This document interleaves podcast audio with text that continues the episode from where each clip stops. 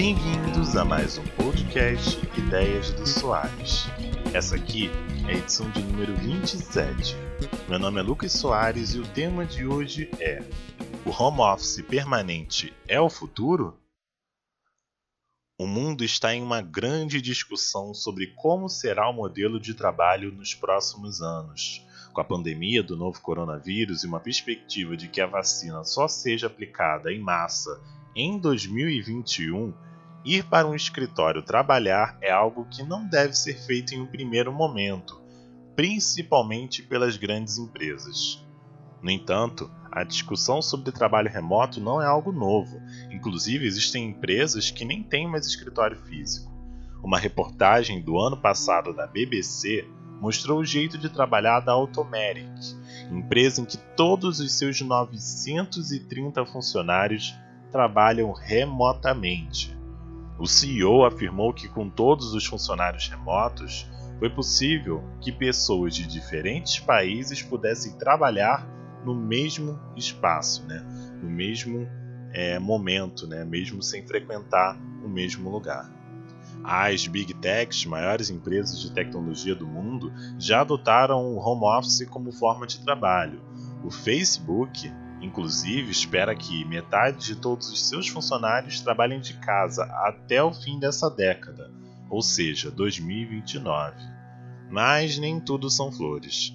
O CEO da Google, Sundai, Sundar Pichai, acredito que é assim que se fale, disse que é complicado colocar pessoas que não se conhecem trabalhando em produtos novos, o que pode prejudicar a produtividade. Mais do que isso, o trabalho remoto no Brasil, por exemplo, é uma realidade que vai muito além da produtividade ou não. É um privilégio. Vale lembrar que 46 milhões de brasileiros não têm acesso à internet, e os que têm contam com uma conexão média de internet de 6.4 megabits por segundo, e é abaixo né, da média de tráfego mundial, que é de 7 megabits por segundo. O home office com certeza é uma tendência mundial, principalmente no mundo pós-pandemia. No Brasil, a adoção do trabalho remoto cresceu 47% nos últimos três anos. Mas quando falamos de trabalho remoto, é sempre importante incluir no debate o acesso da internet, ainda inexistente ou precário em várias partes do país.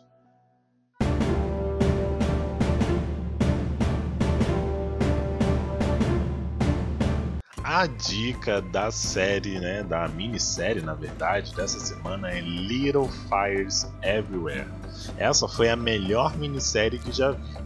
Little Fires Everywhere, estrelada por Kerry Washington, e Reese Witherspoon acompanha a vida de uma mãe solteira que chega a uma pequena cidade lá dos Estados Unidos. A minissérie trata do peso dos segredos na vida das pessoas e a obsessão de mostrar um estilo de vida que não existe. A minissérie explora o amor da mãe e até onde ele pode chegar para manter sua filha por perto. Ambientada nos anos 90, mas tratando de assuntos também dos anos 70 e 80, ela explora o racismo estrutural dos Estados Unidos na sua forma mais crua. Além disso, a minissérie coloca em xeque o conceito de meritocracia e discute os privilégios em suas mais diversas formas. A série é original né, lá nos Estados Unidos, Hulu, mas a sua distribuição ficou a cargo da Amazon Prime, que disponibilizou a série essa semana aqui no Brasil. E é isso. Esse foi mais um podcast 10 do Soares. Ele está disponível nas principais plataformas digitais. Acompanhe também o site www.tecnoexplore.com.br para mais novidades em tecnologia. Inclusive, essa semana tá para sair uma análise. e é isso, galera. Até a próxima.